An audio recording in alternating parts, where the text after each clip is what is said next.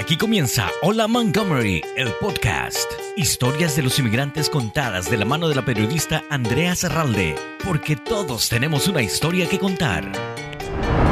Hola, ¿qué tal? Bienvenidos a Hola Montgomery, el podcast. Les saluda con el gusto de siempre Andrea Serralde.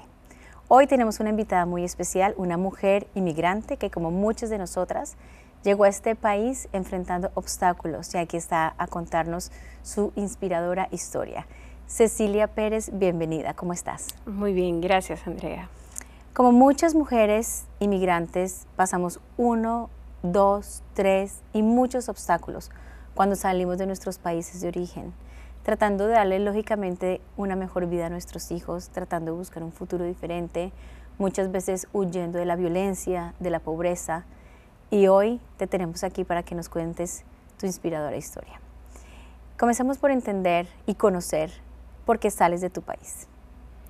Bueno, primeramente, este, soy madre de tres hijos, estoy felizmente casada con mi esposo Florentino.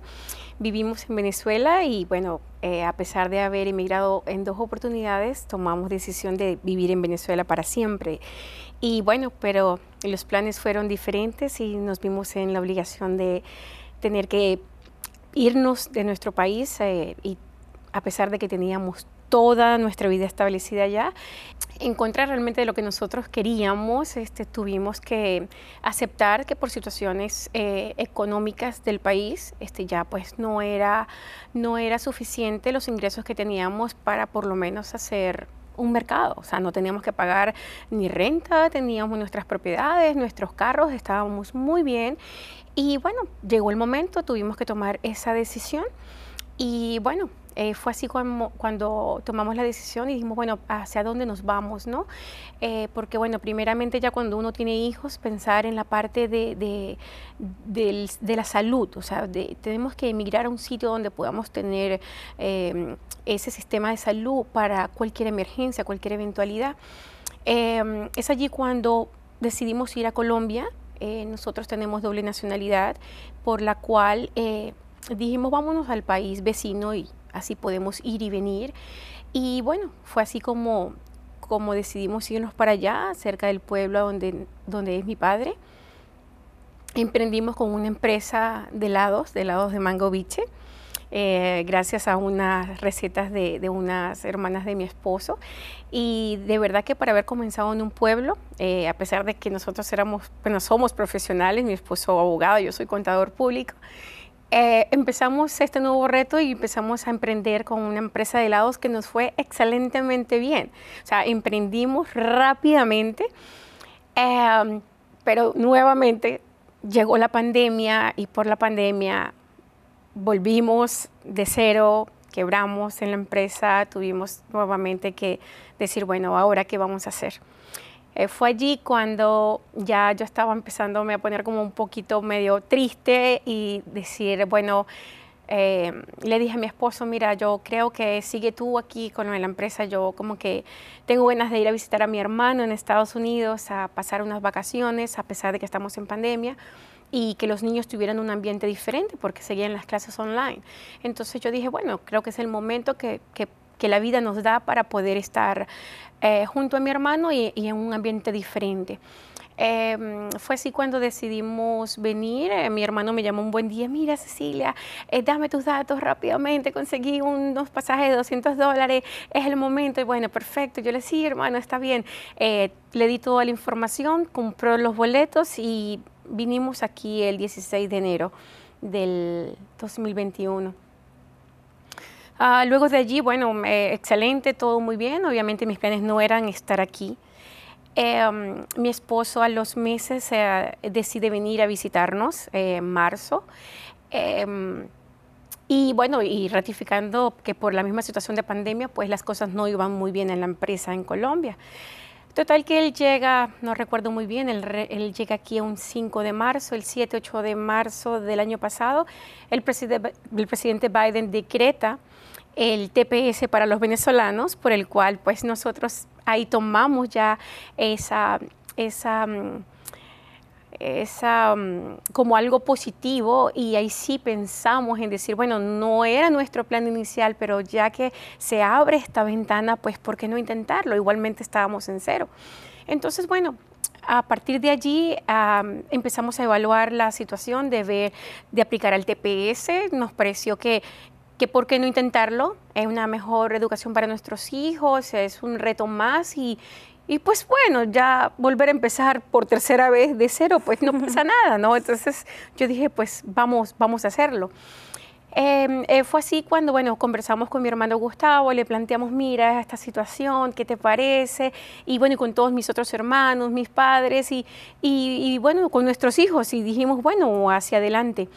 Eh, sin saber que, bueno, dos semanas después prácticamente mi esposo eh, iba, empezó con una fiebre em, muy fuerte, con una inflamación en la parte izquierda de su cuello y mm, pues dijimos, bueno, debe ser que estamos en pandemia, alguna infección, algo, no te preocupes, vamos a ver con el seguro internacional que tenemos, a ver qué es para emergencias, eh, y lo adquirimos en Colombia antes de venir.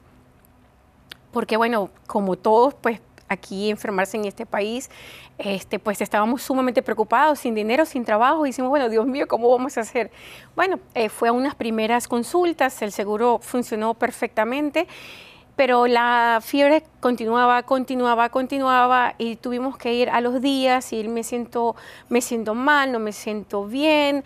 Este, yo decía, Dios mío, ¿cómo vamos a hacer? Mi, hermano está estudiando, mi hermano está trabajando, perdón, mis hijos eh, en, en clases virtuales, ¿cómo vamos a hacer? Bueno, llegó el momento, fuimos a otra cita médica y me dice el doctor, eh, él tiene la tensión muy baja, tienes que llevártelo a un hospital porque de lo contrario puede morir. Entonces, claro, en ese momento, recuerdo eso, o sea, súper, súper fuerte porque porque bueno, no estaban los planes, ¿no? Entonces yo dije, bueno, Dios mío, ayúdanos, ábrenos las puertas, indícanos hacia dónde tenemos que ir.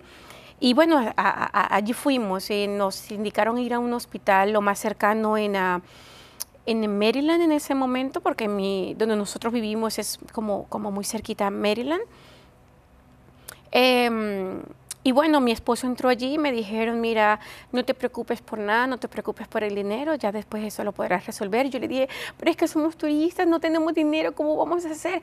No te preocupes, aquí lo más importante es la salud de tu esposo. Nosotros tenemos que ver qué, qué es lo que está pasando y, ya de lo demás después te puedes ocupar, te puedes preocupar. Entonces, bueno, así empezó y desde ese entonces ah, fueron noticias y noticias sumamente fuertes. Desde el momento, en menos de cuatro horas, me dijeron que le iban a aplicar cuatro diferentes antibióticos, que podía ser una amígdala inflamada, que podía ser cualquier otra cosa, que teníamos que ir a terapia intensiva, que tenía que estar preparada para hacer una cirugía, que, eh, o sea, muchísimas cosas en las cuales yo no estaba preparada. Por supuesto, estaba el reto del inglés que a pesar de que lo hablaba un poco, era o lo entendía o lo entendía porque en ese hospital no había nadie que hablara español. Entonces fui desde ese entonces pues la intérprete personal de mi esposo y tratando de como de disfrazar un poquito esas informaciones porque obviamente él estaba sumamente nervioso, sí, nervioso, ansioso y y bueno, así fueron las cuatro primeras horas. Después nos dijeron que tenemos que ir a piso y empezaron exámenes, exámenes hasta que hizo una sepsis. es el, el su cuerpo estuvo lleno de agua y este fue muy, muy difícil para mí cuando mi hermano me llevaba a mis hijos cada día para, para poder verlos y mi esposo estaba eh, prácticamente en cuidados intensivos y pues cada día pasaba y, sentía que, era un día menos que él iba a estar con nosotros. Entonces, qué duro es estar en una situación de inmigrante sin, sin saber qué camino uno iba a tomar, ¿no? Entonces, eh, decir, bueno, nada, pues hacia adelante. Y le dije a mi esposo, este, ¿estás seguro que tú quieres que nos quedemos en Estados Unidos? Porque no sabemos qué va a pasar en este desenlace. Y, y si tú quieres, pues podemos regresar a Colombia o podemos regresar a Venezuela, pero donde tú quieras que estemos. De alguna manera, pues yo hacía esas preguntas porque yo lo veía muy mal, era como que ya no iba a tener más a mi esposo a mi lado y, y pues quería tomar una decisión en consenso con él. Él me dijo, no, estamos aquí ya que se abre una oportunidad de, de legal para poder estar en este país, vamos a hacerlo, vamos a hacerlo por nuestros hijos. Y en ese momento prácticamente nos despedimos. Él me dice, aunque yo no vaya a estar contigo y con ustedes, sé que tú tienes una familia que es extraordinaria y no, no van a permitir que nuestros hijos nunca les vaya a faltar nada. Entonces yo me siento muy feliz porque tengo la mejor esposa y estoy orgullosa de ti y de nuestros hijos y yo sé que tú vas a poder salir adelante.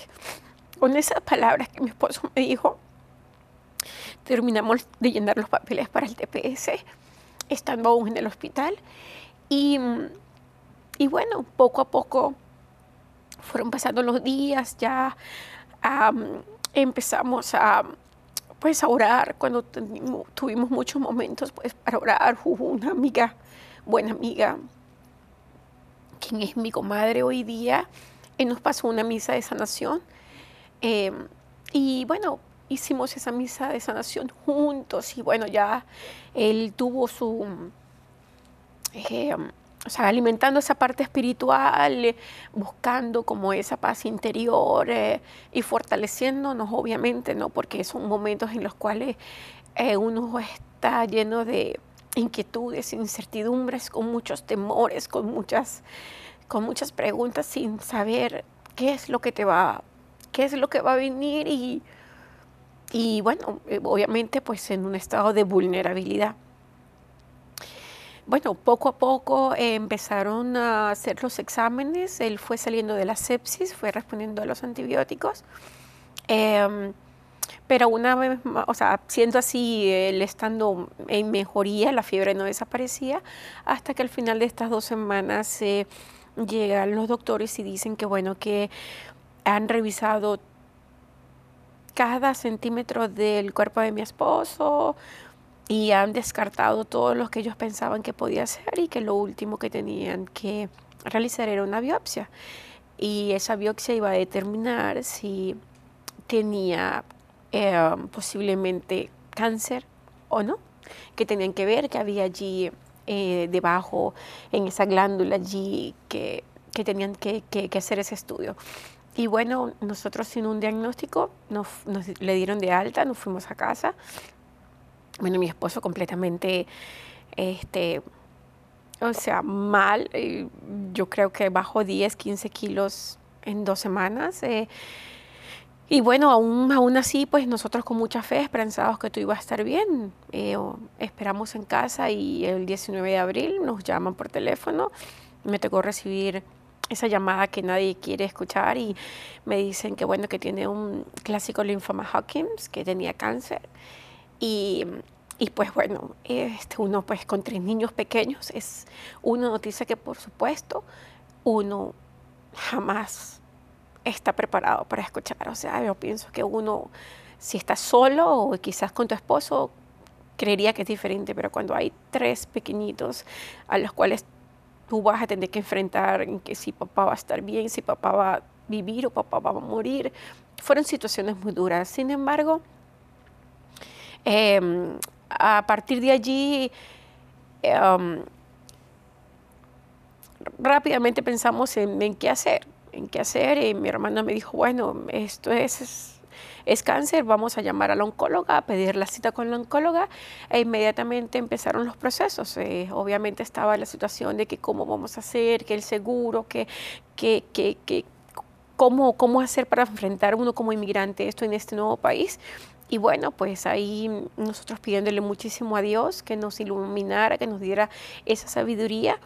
Y desde entonces, eh, pues por mi parte, empecé a, tocar puertas en todas, en diferentes instituciones, en diferentes, en diferentes sitios. Eh, empecé a, a preguntar y a ver cómo hacer, pues es eh, a contar mi historia de alguna manera, ¿no?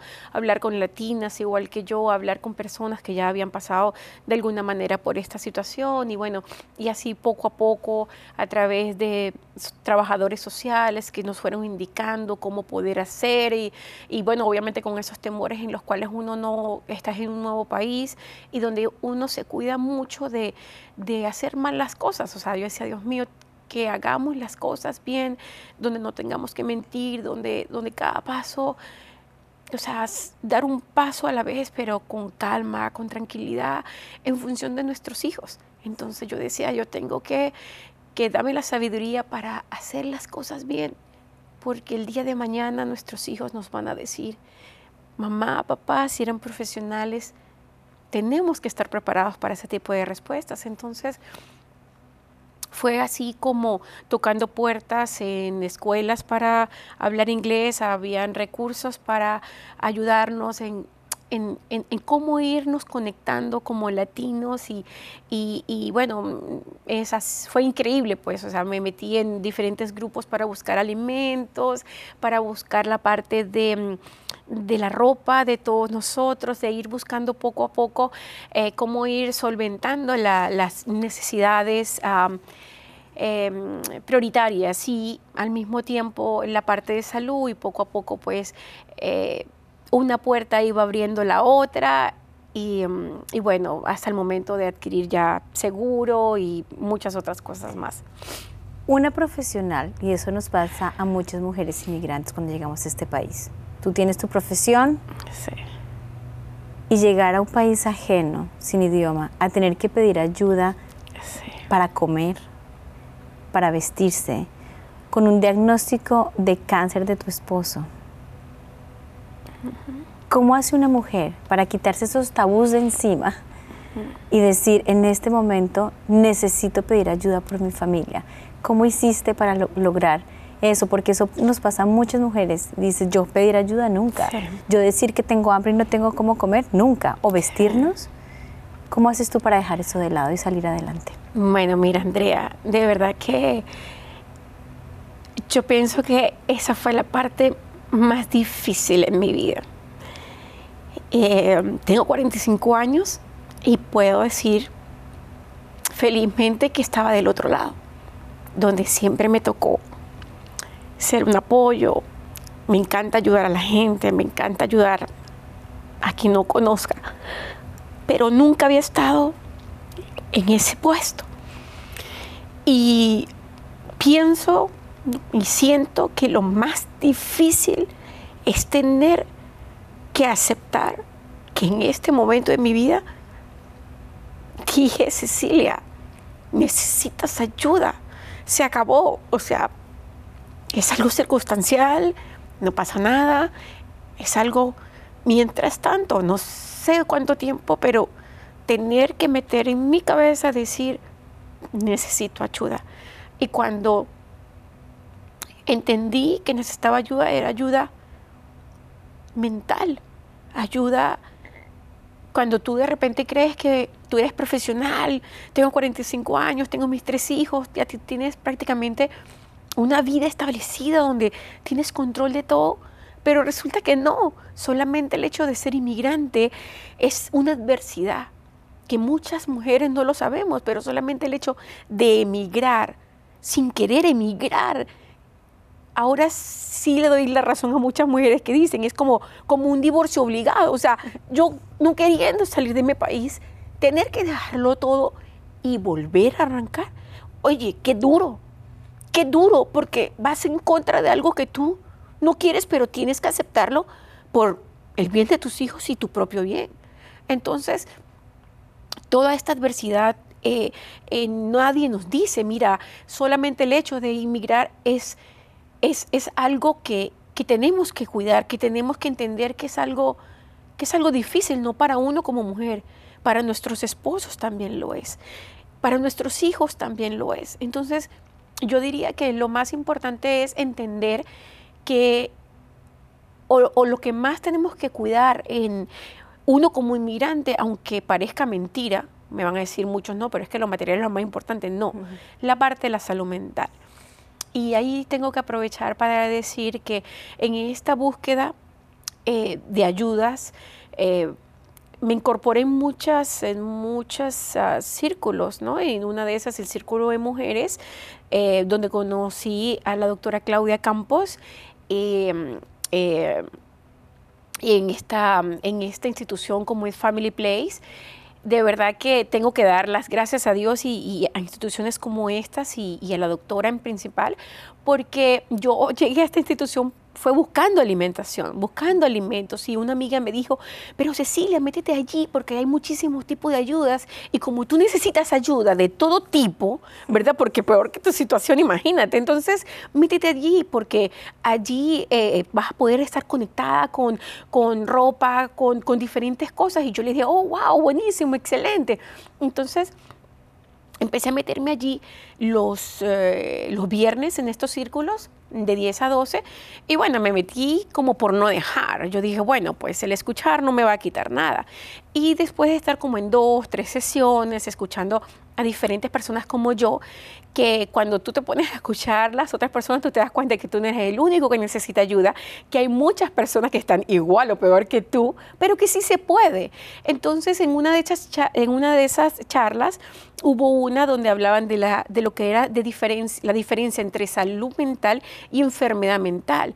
Y entonces cuando empezaron a dar las, las diferentes uh, diferencias, yo empecé como que a coincidir en una parte de la salud mental y a partir de allí me di cuenta que venía viviendo 45 años de mi vida descuidando dos cosas, que era, no estaba pensando en mí, ¿ok? Lo que me lleva a una depresión a principios de este año, porque entonces yo me, yo me sentí que era la Mujer Maravilla, que yo podía con todo.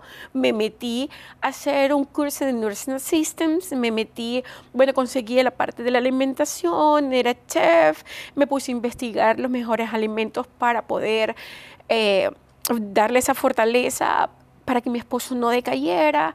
Entonces pensé que podía con todo, o sea, eh, trabajaba muchísimo, pero en función de mi hogar.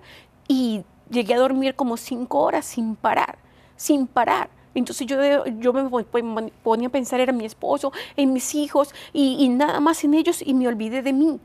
Entonces, gracias a este círculo de mujeres, gracias a la doctora Claudia Campos y a todas estas, este, estas personas hermosas que trabajan en Family Place, me di cuenta que yo no estaba pensando en mí y que al no pensar en mí y el no saber qué decir que no, o sea, eran dos pequeños detalles, pero qué duro, porque al no saber decir que no y no pensar en mí, me en caí en una depresión. Entonces, por primera vez en mi vida, o sea, y bueno, ahorita no me da ni pena, quizás antes me daba temor, pero yo decía, ¿cómo yo voy a decirle a la gente que, que Cecilia Pérez está triste, que está deprimida, que, que no puede? Yo dije, claro que sí puedo. Claro que sí puedo, pero ¿qué está pasando? Este, ¿Por qué me siento así? Empecé a sentir sudoración, empecé a perder pérdida del apetito. Y yo, Dios mío, me siento cosas que esto no es normal. Dios mío, ¿por qué me siento así? Yo no quería ni que mi esposo me viera así, y mucho menos mis hijos. Entonces fue cuando me dije, Cecilia, necesitas ayuda. Cecilia, entonces yo dije, bueno, ¿qué mejor ayuda? Y yo dije, pues necesito a mi papá y a mi mamá. Este, ellos se, encontraban en Colombia y le dije a mi hermano, le dije, Gustavo, yo necesito este, que mis papás estén aquí porque necesito como ese apoyo espiritual en el cual poder hablar, poder hablar, poder decir, oye, no me siento bien He sido siempre la hija del medio que siempre es, ha estado muy dinámica y siempre con la parte de la unión familiar y esa fortaleza y, y manteniéndonos siempre bien, pero me tocó. Entonces, inmediatamente mis padres estuvieron aquí como en la semana siguiente y, y, por supuesto que encontraron una Cecilia que estaba completamente destrozada. Y bueno, y les dije, gracias por estar aquí, gracias por venir. Este, por primera vez entiendo cómo alguien puede llegar a caer en, en cosas que no debe caer. Serán personas que, bueno, que caigan en drogas, habrán aquellos que intentan contra sus vidas, porque llegué en un momento de mi vida por no pensar en mí, en mi salud mental, que perdí el control completo. Entonces, ¿cómo una situación te puede llevar a otra sin darte cuenta? Entonces yo dije, bueno, pues la familia pues está para todo. Entonces, también me di cuenta que el hablar, el aceptar que no está, está bien, no estar bien, que eso no te hace menos que nadie y que son situaciones circunstanciales, no es que eso va a durar toda la vida, pero entre más nos demoremos en aceptar que necesitamos ayuda, más vamos a demorar en salir adelante. Y con esto tengo que traer este, em, tengo que traer un tema que hace 10 años eh, nos dieron un diagnóstico de nuestro hijo mayor, Diego. Eh, lo diagnosticaron con autismo y, y bueno, quizás por tabúes o quizás por temores, em, no me había dado cuenta que ese diagnóstico yo en lo personal debí haber tenido como un apoyo psicológico, porque, bueno, para todas aquellas madres que, que tenemos niños con alguna discapacidad, eh, vivimos un día a día completamente diferente, es una familia típica, es súper divertido, muy dinámico, pero tenemos que tener herramientas para poder salir adelante con ello. Y no es hasta el, hasta el año pasado cuando eh, nos dan el diagnóstico de mi esposo y el cáncer que nos sentamos mi esposo y yo a conversar y mm, tuvimos como la valentía de hablar con nuestro hijo y decirle, mira hijo, tienes autismo y conversarlo con él. Entonces sentimos que pasamos ya a otro nivel.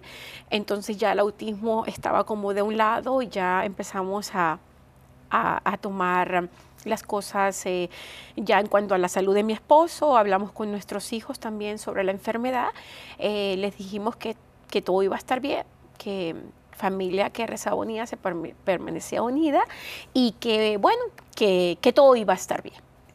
Cecilia, y aquí estás contando tu historia. Y esto es una prueba de que todo está bien.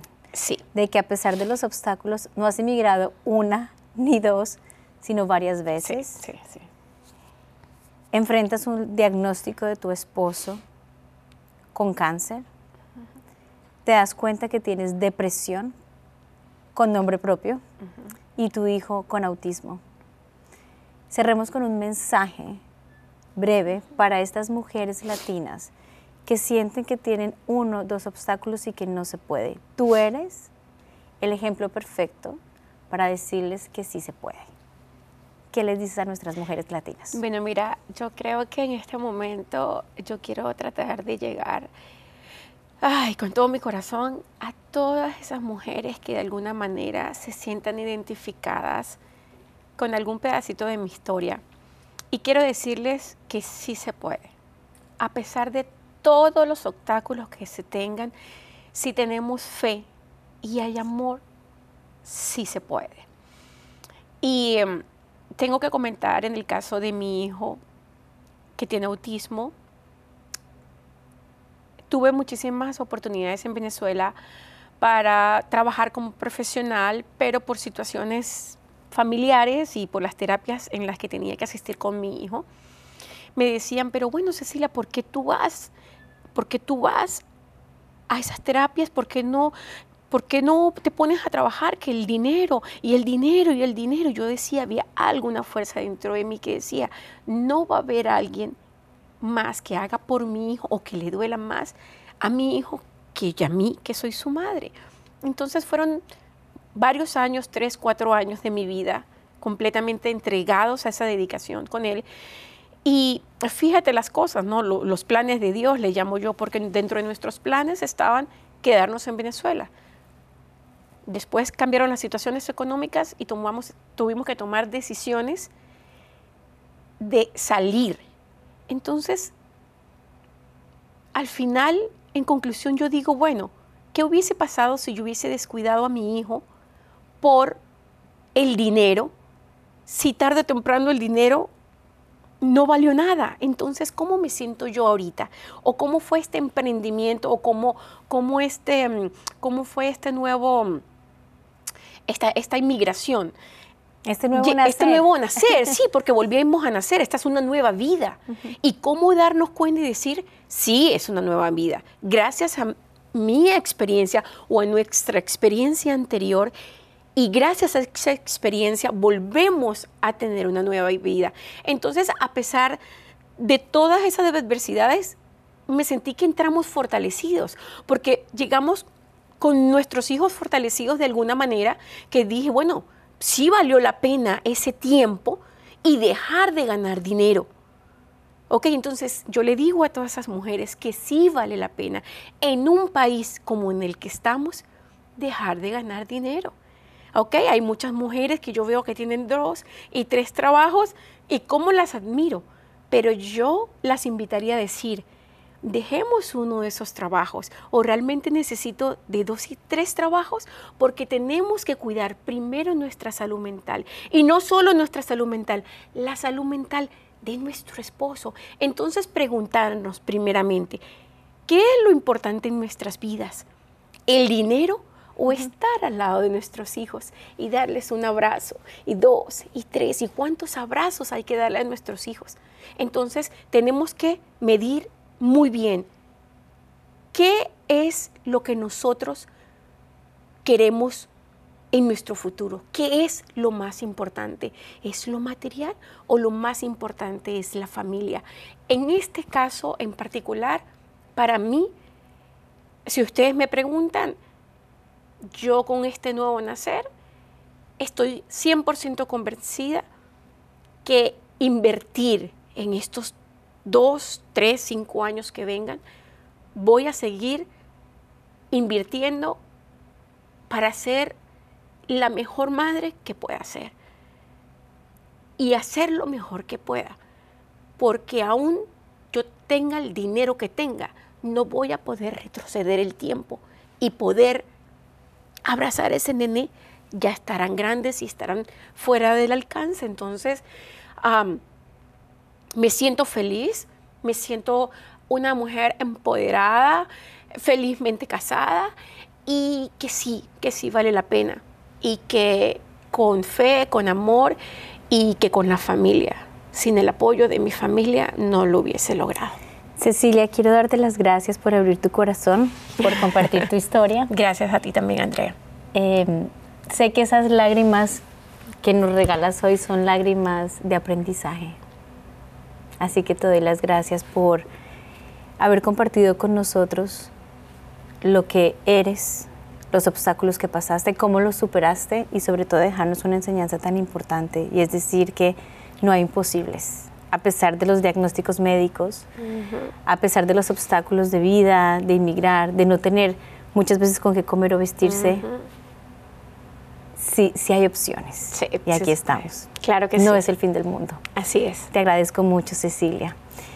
Y a ustedes también, gracias por haber estado con nosotros en Hola Montgomery, el podcast. Estuvo con ustedes Andrea Zarralde. Hasta la próxima. Gracias por su preferencia. Hola Montgomery, el podcast. Una producción de Montgomery Community Media.